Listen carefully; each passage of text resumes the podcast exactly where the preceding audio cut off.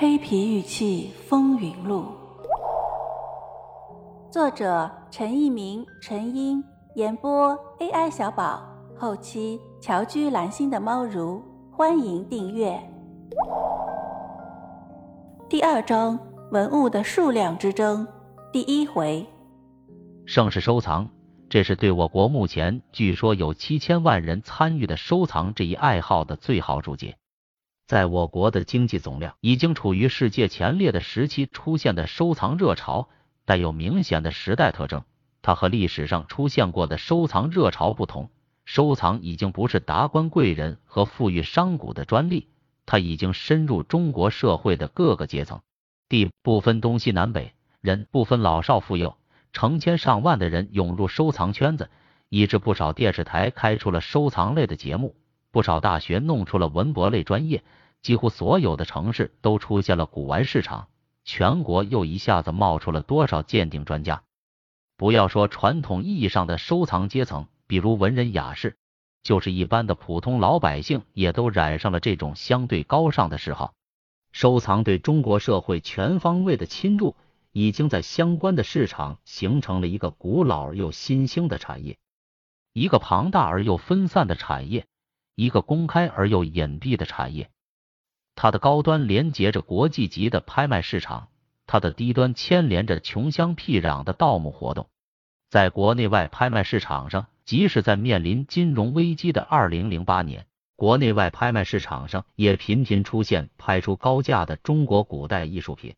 比如，香港苏富比拍卖公司就以六千七百五十二万七千五百港元拍出一件南宋官窑粉青釉红锤瓶，而国内的北京瀚海也以两千一百三十三万六千元人民币的高价拍出一件清代乾隆粉青釉描金镂空开光粉彩和莲童子转心瓶。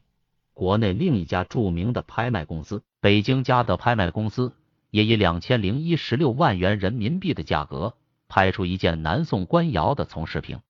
这种巨额的财富转移，是相当一部分人把收藏视作发财致富的捷径。